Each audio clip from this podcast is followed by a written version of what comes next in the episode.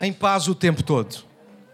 Claro que se eu perguntar quem vive em paz o tempo todo, ah, o tema por si só já parece ridículo, porque parece-nos, parece-me quase impossível vivermos em paz o tempo todo.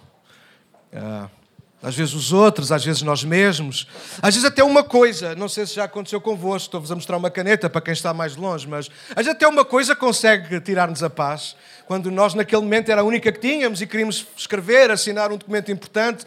Aliás, alguém tinha que assinar o cheque que iria mudar a nossa vida e logo por azar, desculpem a brincadeira, a caneta não funcionou e de repente alguém sabe do que eu estou. A gente até uma coisa consegue tirar a nossa paz. Mas eu insisti com este tema. Eu quero que este tema fique na nossa mente e no nosso coração hoje. Porque eu acredito que é possível estar, viver em paz o tempo todo. Deixa eu ler-vos um versículo da Bíblia. Isaías 26, 3 diz: Tu guardarás em perfeita paz todos os que em ti confiam aqueles cujos propósitos estão firmes em ti. Vou repetir rapidamente: tu guardarás em perfeita paz todos os que em ti confiam. Isaías é um dos profetas de Deus que escreve no Antigo Testamento e ele chega a esta conclusão, ele declara isto.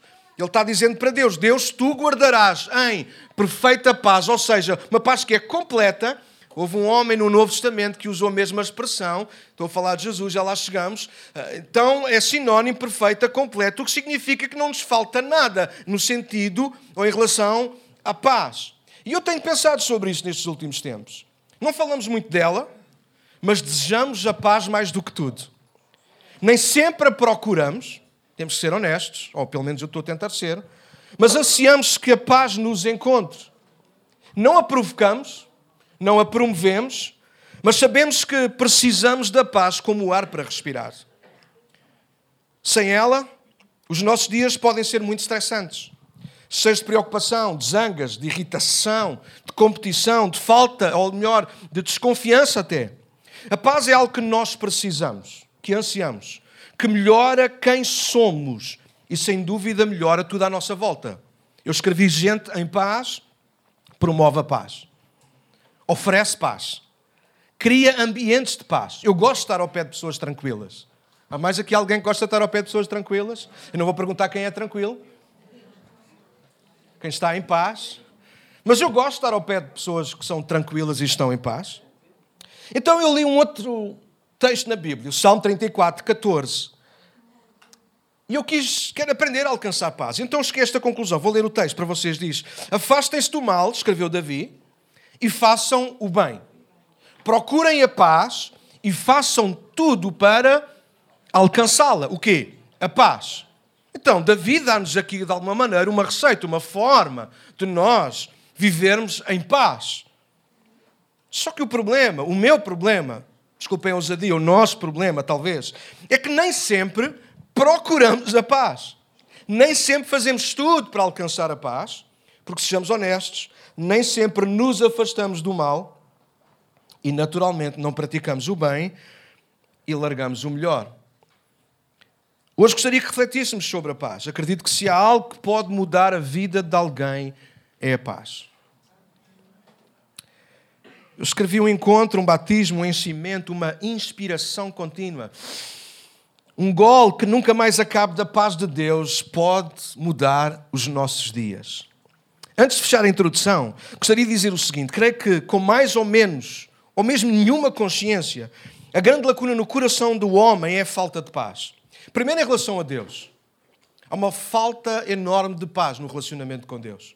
Por isso as pessoas se declaram ateias, se declaram zangadas com Deus, se declaram uh, frustradas, porque há falta de paz, de entender que Deus é bom e Deus é paz.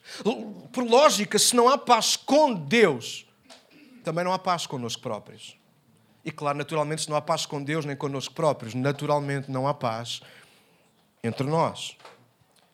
Conclusão: não encontraremos a paz, a verdadeira paz em nós mesmos. Entre nós, no nosso modelo de tréguas. Sim, os homens criaram modelos de tréguas, bora assinar um tratado. Eu não passo daqui, tu não passas daí, mas isso não é paz. Isso é apenas nos afastarmos de forma diplomática. Eu acredito que a paz de Deus ela não suaviza os problemas da vida, a paz de Deus muda pessoas. E eu quero dizer-vos uma coisa nesta manhã: eu já encontrei paz. E há pessoas aqui que já encontraram paz. Infelizmente, não significa que eu estou sempre em paz. Mas o problema não é da paz. O problema é meu. Mas é possível viver com a paz de Deus. Aliás, eu ouso dizer uma coisa nesta manhã: todos nós aqui, de uma maneira ou de outra, nós precisamos de nos encontrar com a paz de Deus. A única coisa que tranquiliza, que sossega o nosso coração, aconteça o que acontecer por fora, é vivermos cheios de paz. Viver em paz não é ausência de guerra, viver em paz não é ausência de problemas. Estar em paz não é não haver eh, ondas a levantarem-se, não haver vento. Estar em paz é estar em Cristo, com Cristo, aonde quer que seja e em condições sejam. Eu já experimentei isto e alguns daqui nesta manhã também já o fizeram. E se calhar outros também, de alguma maneira. Então a paz não tem que ver com o que acontece por fora, a paz tem que ver com o que acontece por dentro.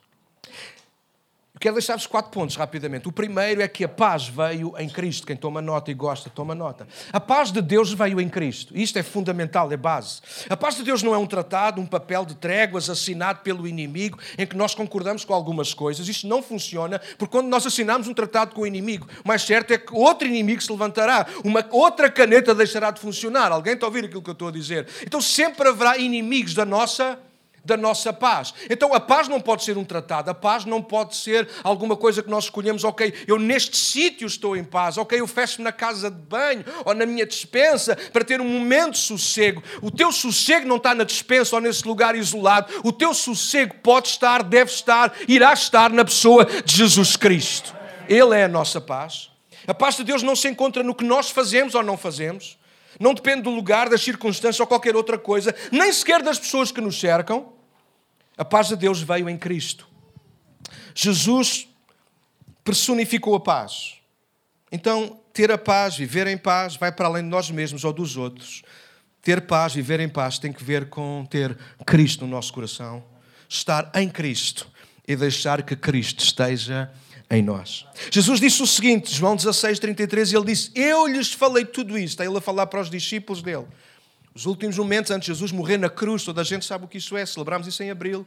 Crucificação, antes de Jesus ir à cruz, ele passou as últimas horas, os últimos dias apenas com os discípulos, e houve coisas que Jesus guardou para partilhar com os discípulos, e uma delas, nós gostamos de dar ênfase ao Espírito Santo e nós já lá vamos. Jesus guardou e repetiu várias vezes, e nós falamos tão pouco disso, mas Jesus falou acerca de paz. Ele disse aos discípulos: Eu lhes falei todas estas coisas para que tenham paz em mim. Porque não há possibilidade de ter paz de outra maneira. E veja o que ele diz mais nesse mesmo versículo, João 16, 33. Aqui no mundo vocês vão ter aflições. O que são aflições? Tudo o que vem contrariar a nossa paz. Então a paz não se fabrica, a paz experimenta-se em Cristo. Uau, eu gosto disto. João 14, 27, Jesus disse de outra maneira: Eu lhes deixo um presente. Eu gosto desta versão. As versões mais, eh, mais correntes na vossa mão provavelmente dirão que Jesus, eu deixo-vos a minha paz, a minha paz vos dou. Mas eu gostei desta versão que diz, eu lhes deixo um presente, a minha paz. E se é um presente, não é alguma coisa que eu compro, não é alguma coisa que eu, que eu vá adquirir a algum lado, não é alguma coisa que eu fabrico, é alguma coisa que eu recebo. Jesus disse isso aos seus discípulos e diz-nos a nós esta manhã: Eu lhes deixo um presente, a minha plena paz, a minha perfeita paz, a minha completa paz. E essa paz que eu lhes dou é um presente que o mundo não pode dar, portanto, não se aflijam nem tenham medo. Olha outra curiosidade acerca do Messias. Jesus Cristo, quando ele foi profetizado no Antigo Testamento, o mesmo Isaías, no capítulo 9, ele disse alguma coisa acerca do nome, da essência de Jesus, do Messias. Ele seria chamado, sabem como? Príncipe da paz. O que significa que Jesus tem toda a autoridade, não na guerra, mas para trazer paz, mesmo em tempos de guerra. Jesus não vem para acabar com as nossas guerras, Jesus vem para trazer paz no meio das nossas guerras. E é totalmente diferente, porque há pessoas que pensam que Jesus na nossa vida vai acabar com todas as guerras e todos os problemas. Isso é mentira, isso é um engano, isso nunca irá acontecer. João 16, 33 diz: Jesus, o próprio disse: No mundo tereis guerras, aflições, dificuldades, não há como evitar isso. Umas são criadas por nós mesmos, outras são pelos outros, outras simplesmente acontecem porque têm que acontecer. Alguém ouve aquilo que eu estou a dizer, sim ou não? Faz sentido. Jesus não vem para acabar com todas as nossas guerras, mas Jesus vem para ser a, a nossa paz no meio das nossas guerras. É possível viver em paz mesmo estando em conflito, mesmo quando a nossa família é imperfeita. Há aqui alguém que tem uma família imperfeita. É possível, alguns não, alguns têm uma família perfeita, louvado seja Deus por vocês, apresentem-me a vossa família para eu tirar um modelo, provavelmente também não há de ser, mas ok, tranquilos. A minha família não é perfeita, a começar pela minha esposa. Ela hoje está lá dentro com os miúdos, posso dizer o que eu quiser. Está gravado, ela depois vai ver. Ok. Começar por mim, eu sou o mais imperfeito. Eu pensava que as minhas filhas estão pequeninas, elas eram perfeitas, loucura. Não, não são nada, elas estão a crescer. Mas cheiram mal dos pés. Nem sempre lhes apetece apanhar a louça para pôr a lavar. Alguém está a ouvir aquilo que eu estou a dizer? Sim ou não? Não há famílias perfeitas, não há igrejas perfeitas. Vou repetir aquilo que alguns não ouviram. Não há igrejas perfeitas. Não há pastores perfeitos, não há músicos perfeitos, não há ninguém perfeito. Paz não. Paz de Deus não acaba com as imperfeições do mundo. Paz de Deus ajuda-nos a lidar com as imperfeições, inclusive com as nossas. Obrigado pelo vosso amém. Vocês hoje estão encorajadores, estão com vergonha. Ok, já percebi. Não é boa, não é boa. Paulo, quando escreveu aos Efésios, ele disse que Cristo é a nossa paz. Uau! Paulo chega à conclusão, Paulo só escrever para crentes, para nós, igreja, discípulos, ele está dizer que Cristo é a nossa paz. Efésios capítulo 2, verso 14. Quando Paulo começa a perceber que havia inimizade entre os judeus e os que não eram judeus, e uma grande confusão, e Paulo escreve, ouçam, Jesus é a nossa paz, Ele morreu na cruz, e através da cruz Ele uniu os dois povos, Ele uniu toda a gente agora à paz, a paz com Deus. A paz connosco próprios. E pode haver e tem que haver paz uns com os outros. E a paz uns com os outros não significa que nós agora somos perfeitos uns com os outros, significa que há Cristo na vida uns dos outros. Isso é brutal, eu amo isto. Então, viver em paz não é sinónimo, obrigatoriamente, da ausência de guerra ou conflitos. É sinónimo, sim, de estar em Cristo, ter Cristo, confiar em Cristo, viver com Cristo e como Cristo. Deus trouxe-nos a paz em Cristo e hoje Ele quer continuar a fazer exatamente o mesmo. Por isso, Jesus convida-nos a vir a Ele. E este versículo fez muito mais sentido para mim, Mateus, lá no capítulo 11, versos 28 a 30. Muitos dos cristãos conhecem: Vinde a mim todos estáis cansados e sobrecarregados, e eu vos aliviarei. Tomai sobre vós o meu jugo e aprendei de mim, que sou manso e humilde de coração, e encontrareis descanso para a vossa alma. E de repente, esta palavra descanso saltou aos meus olhos, porque estar em paz é estar descansado. Vou repetir: estar em paz não é descansar, ai, um bocadinho. Não, não. Estar em paz é viver em descanso, mesmo quando temos que correr de um lado para o outro mesmo quando temos que pegar um filho debaixo do braço, mesmo quando temos que estar a, a, mexer a sopa do outro, mesmo quando temos que ir trabalhar de bem cedo e chegar bem tarde a casa, às vezes o corpo está, anda atarefado, mas a nossa alma está em descanso, a nossa alma está em paz. E deixa-me ouvir, não digas amém ainda, há muita gente aqui que não encontrou este descanso. Há gente aqui que corre, procura descansar, mas não encontra Descanse nesta manhã, esta palavra é para ti. Tu precisas de descansar nos braços de Jesus. Tu precisas de parar. Não de parar o que fazes, não de parares o que és, mas de parares a tua consciência, a tua mente, a tua vontade, o teu desejo, a tua convicção de parares tudo isso diante de Jesus e deixares que a paz que Ele traz, que só Ele traz, melhor, a paz que Ele é, que só Ele é, invada, enche o teu coração nesta manhã. O descanso não está na paragem, o descanso não está na, na, na ausência de guerras e de conflitos, o descanso, o nosso descanso está em Cristo. Uau! Segundo ponto, a paz é fruto do Espírito Santo. A paz de Deus chega com Cristo, mas desenvolve-se num relacionamento com o Espírito Santo. O Espírito Santo é a terceira pessoa da Trindade, para quem não conhece, eu apresento. Deus Pai, Deus Filho, Deus Espírito Santo.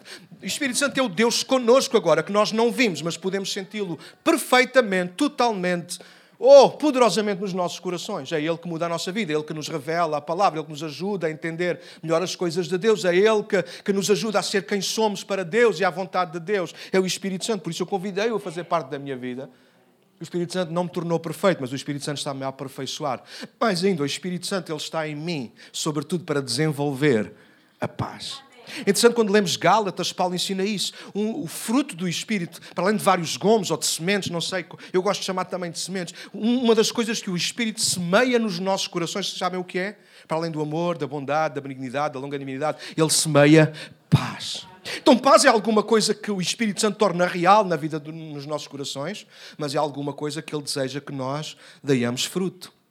Então, paz é alguma coisa que nós experimentamos quando Cristo entra, mas paz é alguma coisa que nós damos quando o Espírito Santo se manifesta dentro de nós. Então, é possível viver em paz. Cristo é a nossa paz. E não tem que acabar as guerras, sim, eu estou a repetir-me de propósito. Não tem que acabar os nossos conflitos. Se calhar o que tem que mudar é a forma como nós pensamos acerca da paz. Paz não é alguma coisa que vem de fora, paz é alguma coisa que vem de Deus. Jesus é a nossa paz. O Espírito Santo quer frutificar a paz no nosso, no nosso coração. O terceiro ponto que eu quero deixar-vos é que a paz descobre-se na oração. Se vocês repararam, toda a Trindade, Deus Pai, Deus Filho e Espírito Santo, eles estão comprometidos em trazer, desenvolver e manter a paz no nosso coração. Certo? Isaías disse isso. Ele é um Deus que vai trazer perfeita paz àqueles que nele confiam. Como é que Deus Pai faz isso? Trazendo-nos quem? Cristo. Cristo é a nossa paz. Como é que Cristo desenvolve, deixa a sua paz nos nossos corações? Pelo Espírito Santo que nos foi dado. O fruto do Espírito é paz. Então não tem que ver com o que acontece por fora, tem que ver com o que acontece, ou deixamos que aconteça dentro de nós. A Trindade está envolvida no processo da paz, mas parece incoerente o que eu vou dizer, ainda para mais na boca de um pastor não fica bem, mas não é suficiente que Deus Pai, Filho e Espírito Santo estejam envolvidos em trazer paz ao nosso coração. É preciso uma outra coisa acontecer, que nós oremos. Filipenses, Paulo ensina-nos isso. Filipenses, no capítulo 4, versos 6 e 7, Paulo diz: Não vivam preocupados com coisa alguma. Quando eu li isto, há uns anos atrás, eu parava para rir. Ah, eu posso, eu, quando estou sozinho no meu quarto a ler a Bíblia ou no meu escritório, eu faço o que eu quiser. Aqui não, porque aqui eu tenho que fazer, pregar com muito respeito.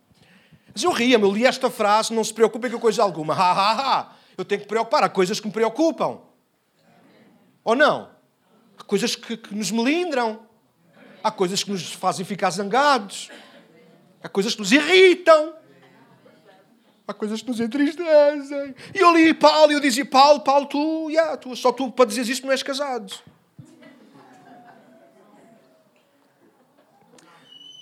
E isso grita aí. Não vivam preocupados com coisa alguma. Mas ele continua, ok, bora lá. Em vez disso, orem a Deus pedindo aquilo que precisam e agradeçam por tudo o que ele já fez. Olha o que diz o verso 7. Então, ou seja, a conclusão disso, a consequência de vocês orarem por aquilo que precisam, por aquilo que vos preocupa e agradecendo em fé aquilo que Deus já fez no passado, então, uau, vocês experimentarão a paz de Deus que excede todo o entendimento e que guardará o vosso coração e a vossa mente em Cristo Jesus. Então, Cristo é a nossa paz. O Espírito Santo planta a paz no nosso coração e nós a fazemos desabrochar quando nós oramos. Então, quando eu comecei a pensar sobre a oração, eu pensei, uau, sim, está certo. E eu comecei a pensar em algumas coisas que de repente começaram a ressuscitar nos últimos anos, sobretudo nos nossos países que não, isso não se praticava. E eu até vou usar isto até pela positiva. De repente, nos nossos países começou a entrar, sei lá, meditação transcendental, reiki, yoga e outras coisas parecidas. Coisas com as quais eu lutei. E luto por causa da essência ou da origem e para onde isso nos pode levar, que é para o vazio na mesma. Esse é só o problema. Mas a base é interessante. A base da meditação é interessante. Porque a base da meditação é a mesma que a Bíblia fala sobre nós orarmos e meditarmos na palavra de Deus. O problema é onde é que estamos a beber e onde é que isso nos pode levar, mas isso é na boa. Com quem percebe isso melhor do que eu, podemos falar. Então, mas a minha conclusão foi, então, a oração ela é certa por causa disso. A oração está na moda hoje. Buscar a presença de Deus é importante. Porquê? O problema para mim das outras é que as outras eh, a grande base é nós esvaziamos de nós mesmos, ou pelo menos aquilo que não presta, para depois acabar por nos enchermos outra vez de nós mesmos daquilo que é bom. Ora, isso é um processo complicado porque é feito só por mim, para mim, e eu já sou defeituoso e problemático, e quem sou eu para fazer isso? Não dou pôr em causa, isto foi a minha, foi a minha, minha reflexão sobre o assunto. Então eu escolhi, eu escolho a oração. Porquê? Porque a oração faz-me esvaziar a mim mesmo, de mim mesmo, para me encher daquilo que é Deus e daquilo que Deus tem para a minha vida, daquilo que a palavra de Deus diz a meu respeito, por exemplo nada mais traz a paz ao nosso coração do que a oração. Por isso, Jesus, quando falou da oração, ele disse: quando tu orares, entra no teu quarto, no teu aposento, num lugar sossegado. Porque Jesus quer que, quando nós oremos, nós descansemos. Nada traz mais descanso à nossa alma do que Jesus, o Espírito Santo. Mas quando nós nos envolvemos com Ele em oração. Talvez alguns de vocês aqui já oraram, mas se calhar nunca oraram até ficarem em paz. Experimentem fazer isso. Orem, falem com Deus, coloquem o vosso problema, a vossa carga diante dele, despejem tudo, fiquem em paz, até sentirem paz. Eu garanto-vos, porque ele é o príncipe da paz. Não há nenhum outro, não há nenhum pastor, não há nenhum líder religioso, espiritual, em parte nenhuma do mundo que consiga fazer isso. Converter as nossas guerras internas em paz. Há muitos líderes mundiais a tentarem converter guerras entre os homens em paz. Alguns conseguiram, outros não. Alguns até têm recebido prémios nobres da paz porque são gente pacífica, procura de alguma maneira desenvolver isso, estabelecer isso. E alguns recebem o prémio, mas não conseguiram acabar com guerra nenhuma. O único que consegue acabar com a guerra dentro do ser humano, eu quero dizer-vos quem é: é Jesus Cristo. Porque Ele é a nossa paz. Ele é o único que pode acabar com as nossas guerras. Eu vou mais cinco minutos, Deiam, por favor. Sei que vocês estão gostando de me ouvir, então. Tranquilo. O almoço também já está pronto. Não. Ok. O último ponto que eu quero deixar-vos é governados pela paz. Isto levou-me a um outro texto. Paulo escreveu aos Colossenses o seguinte: tomem nota, porque isto é para nós esta manhã. Permitam que a paz de Cristo governe o vosso coração. Pois, como membros deste corpo, da igreja, vocês são chamados a viver em paz. Uau, eu gosto disso. O contexto deste versículo que eu li, ou seja, o capítulo 3 de Colossenses, é Paulo a dar conselhos práticos, curtos, mas profundos, importantíssimos àquela igreja local, logo a nós também. Qualquer pessoa que está aqui nesta manhã. Mas o mote deste versículo, que a paz de Cristo governa o nosso coração, é o versículo 12. Quem está a acompanhar, leia. Diz que, visto que Deus nos escolheu para ser seu povo santo, ou sua igreja, ou seus, então há uma série de coisas que nós precisamos de decidir fazer, por conta própria. Eu vou repetir tudo o que disse até agora. Cristo é nossa paz. Cristo quer ser a tua paz. O Espírito Santo quer plantar isso no teu coração e fazer isso florescer. Mas tu tens que orar, tu tens que crer, tu tens que te aproximar de Deus. Mas mais, depois de te aproximares de Deus, tu precisas deixar que essa paz, que é o próprio Cristo, governe, alimente, cuide, mande, comande o teu coração. Quantas vezes gente que vem aqui e sai daqui em paz, mas logo mais não deixa que a paz que recebeste aqui de uma palavra, de, uma música, de uma oração, não deixas que essa paz te governe. Deixa que a paz de Cristo te governe. Eu vou terminar daqui a pouco com um exemplo da palavra que vocês vão gostar de certeza absoluta. Deixa, deixa que a paz de Cristo governe o teu coração. Se nós somos dele, se nós confiamos nele, perdão. Então nós precisamos de tomar algumas decisões. A paz de Cristo não vai obrigar-nos a paz de Cristo não vai obrigar-nos a estar em paz. Estar em paz é uma decisão nossa. Já pensaste nisso? Estares em paz é uma decisão que é tua. Um exemplo prático: eu vou no carro, há gente que me irrita, há gente que conduz muito pior que eu, e há gente que conduz melhor que eu. Normalmente a gente vê sempre ao contrário, ou não é? Há sempre gente que conduz pior que nós. Não fez o pisca. Ah, quando eu vou atrás de algum que nunca faz o pisca e para de repente. Eu fico irritado. Mas a minha reação àquele condutor é uma escolha. É uma escolha minha. Apertar a buzina ou não é uma escolha. Ficar em paz ou não. Eu sou uma pessoa que, por natureza, sou aceso. E às vezes eu fico irritado, confesso. Às vezes eu não deixo que a paz de Cristo governe o meu coração em momentos assim. Eu não sei se vocês, alguns cá vão, vão, vão se rir da minha cara. Não tem mal, eu gosto que se riam de mim. Mas a verdade é que quando às vezes isso acontece, eu buzino, eu fico irritado, e eu arranco e vou-me embora, e vejo o outro condutor pelo espelho ainda, ele nem sabe que eu existo. Ele não sabe quem eu sou. O condutor foi-se embora, eu vou, ainda estou quase a chegar a casa e eu ainda estou zangado com o homem ou com a mulher, não sei quem era. O homem já foi para a casa dele, já deve estar a comer uma bifana no pão já deve estar a pegar nos filhos. Alguém sabe do que eu estou a falar? E eu ainda estou a deixar que aquele momento, que aquela coisa ainda esteja a medir forças com a paz que existe no meu coração. Deixa eu perguntar honestamente: há aqui mais alguém que é como eu? Obrigado, Raquel. Tal. E eu depois penso naquilo. Ainda para mais, eu sou pastor. Semana passada fartei-me de rir ali com a irmã Mila. Posso usar? Não posso? Posso brincar. Uns anos atrás eu fui tratar de um dente. Já vi. Já disse três vezes. E no final do culto depois brincámos, não foi? Porque uns anos atrás tive que ir tratar de um dente. E uma Mila, ela fez assistência, assistência ao tratamento do meu dente. Mas ela tinha uma máscara, não vi quem ela era. Ela não se apresentou. E, eu, e no domingo ela chegou ao pé e disse, ah, eu conheço. Eu conheço. Ah.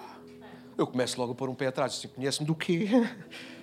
Não, meio brincar, não foi? Disse, mas deu o quê? Ah, fiz, assisti você ali naquele sítio assim, assim, fez o tratamento do dente e eu era eu que estava a fazer a assistência. E no final fui dizer assim, ainda bem que eu não disse nenhum palavrão. A gente está a brincar, mas eu às vezes eu penso, nisso assim, pai, sou pastor. E começo a olhar para mim do lado de fora. Vejam o erro que eu. Começo a olhar para mim do lado. Sou um pastor, sou um cristão. Se calhar há pessoas. Então, por causa disso, eu mudo a minha perspectiva. Não alcancei paz, mas tento acalmar-me. Por... Mas, noutras alturas, este mesmo Espírito Santo que está dentro de mim a tentar produzir esta paz, ele lembra: Mas tu não tens de mostrar nada de fora, tu podes beber de dentro. E eu quero estimular-vos isso esta manhã. Nós não temos que fingir nada por fora, a menos que nós ficamos irritados. Isso não significa que nós estamos em paz. Mas significa que estamos controlados e a controlar aquilo que nos acontece, aquilo que vamos fazer com que saia de nós. Deixa-me lembrar-te uma coisa que acontece, muito interessante. Em, aliás, sim, em Atos 16, a Bíblia conta a história de uma igreja que nasce ali, uma igreja que acontece em Filipos. E que começa essa igreja é um homem chamado Paulo, que é acompanhado de um amigo, companheiro de ministério chamado Silas. Nem sei se toda a gente conhece a história, a esmagadora maioria de vocês conhece, quem não conhece, só lê depois a história em Atos 16. Vai contando a história, as viagens que Paulo fez, aquele apóstolo, uma série de viagens fantásticas, para levar com o único propósito de levar o Evangelho de Jesus Cristo, para que outras pessoas pudessem conhecer esta paz também. Porque Paulo nunca acabou com nenhuma guerra, mas Paulo sempre levou a paz para as pessoas que se sentiam em guerra. Então Paulo chega, chega a Filipos e tudo começa com a oração ele encontra um grupo de oração, ele vai se reunir com aquelas pessoas que oravam, que oravam. Mas cada vez que ele ia para esse grupo de oração, ele encontrava, ele passava pelo, provavelmente pelo centro da cidade, onde eram colocadas pessoas, vendas, etc. E era colocada lá uma mulher que era explorada duas vezes. Explorada por demónios, eu acredito em demónios, a Bíblia fala disso, há pessoas que têm demónios, há pessoas que vêem demónios, e há pessoas que não conseguem ser livres nem viver em paz porque estão uh, condicionadas por demónios. Aquela mulher estava condicionada por demónios. Demónios que adivinhavam, eles acreditavam nisso, ou pelo menos sugeriam uma série de coisas às pessoas que iam lá. Mas a mulher também era não só explorada pelos demónios, como dois homens a pegaram nela e começaram a usá-la como empregada deles, mas pior ainda, era escrava deles. Então o lucro deles, eles ficaram ricos, vejam ao ponto que, que, que eles exploravam aquela mulher. A mulher uh, tinha que ir para a praça todos os dias, uh, falar à vida das outras pessoas e recebiam dinheiro por isso. Não ela, mas aqueles homens. E Paulo passava por ela e todos os dias, cada vez que Paulo passava por ela, aquela mulher parava o que estava a fazer para gritar: Estes homens são servos do Deus Altíssimo. E ela gritava: Estes, estes homens são servos do Deus Altíssimo, Atos 16. E Paulo aquilo incomodou, porque chegou um ponto, provavelmente, isto sou eu a dizer, pastor, Paulo teve um discernimento, aquilo não era normal. Ela não estava a fazer publicidade positiva, aquilo era o diabo a tentar, de alguma maneira, tirar a paz do coração de Paulo. E Paulo só teve uma coisa a fazer: vamos acabar com isto. Aproximou-se daquela mulher, não em seu nome, nem em nome de nenhuma igreja, em nome de Jesus, a paz ele levou paz ao coração daquela mulher, mas para isso aqueles demónios tiveram que sair. E daí a expulsão dos demónios. Ele sai e a mulher fica em paz e no seu perfeito juízo. Ora, quem não gostou disto foram os donos da mulher. Porque acabou-se o lucro, agora ela já não tinha palavras para dizer, agora ela era uma mulher livre, em paz. Então eles perseguiram Paulo e Silas. Perseguiram Paulo e Silas ao ponto de conseguirem trazer toda a cidade, pelo menos é a expressão, talvez é apenas uma expressão, mas trouxeram toda a cidade para vir combater contra Paulo e Silas. Conclusão: Paulo e Silas calaram-se. Eles podiam ter dito que eram romanos e uma série de coisas não tinham acontecido, mas Paulo e Silas calaram-se porque gente em paz espera em Deus. E a verdade é que aquilo correu mal para o lado deles. Eles fizeram bem uma mulher, mas sofreram, levaram chicotadas suas costas ficaram em sangue e foram colocados na prisão mais suja, mais negra. Leiam Atos 16, vão perceber isso. A prisão mais interior, é assim que diz, e à guarda de um carcereiro. E nesse mesmo dia, toma nota, nesse mesmo dia, Paulo e Silas a sangrarem na prisão mais escura, presos pelas mãos e pelos pés e talvez pelo pescoço também. Provavelmente para serem sentenciados à morte no dia seguinte, provavelmente. Paulo e Silas, perto da meia-noite, diz o verso 25 de Atos 16, diz que Paulo e Silas eles começaram a fazer uma coisa. Eles não refilaram, eles não mandaram vir, eles não praguejaram. Este lado está muito importado comigo, obrigado. Alguém que se importe. Eles, diz a Bíblia que no verso 25, perto da meia-noite, Paulo e Silas começaram a orar. Porque a paz não vem por nós assinarmos tratados. A paz não vem por nós mentirmos para tentar que as coisas passem um bocadinho, sejam mais leves. A paz não vem porque nós agora damos as mãos ao inimigo. O inimigo será sempre inimigo, toma nota disto. O inimigo será sempre inimigo. O inimigo da nossa alma será sempre inimigo da nossa alma. Mas isso não significa que nós não possamos viver em paz. Paulo e Silas estão numa prisão, depois de terem açoitados, eles estão ali amarrados, presos, a sofrerem dor. Mas perto da meia-noite eles começam a orar.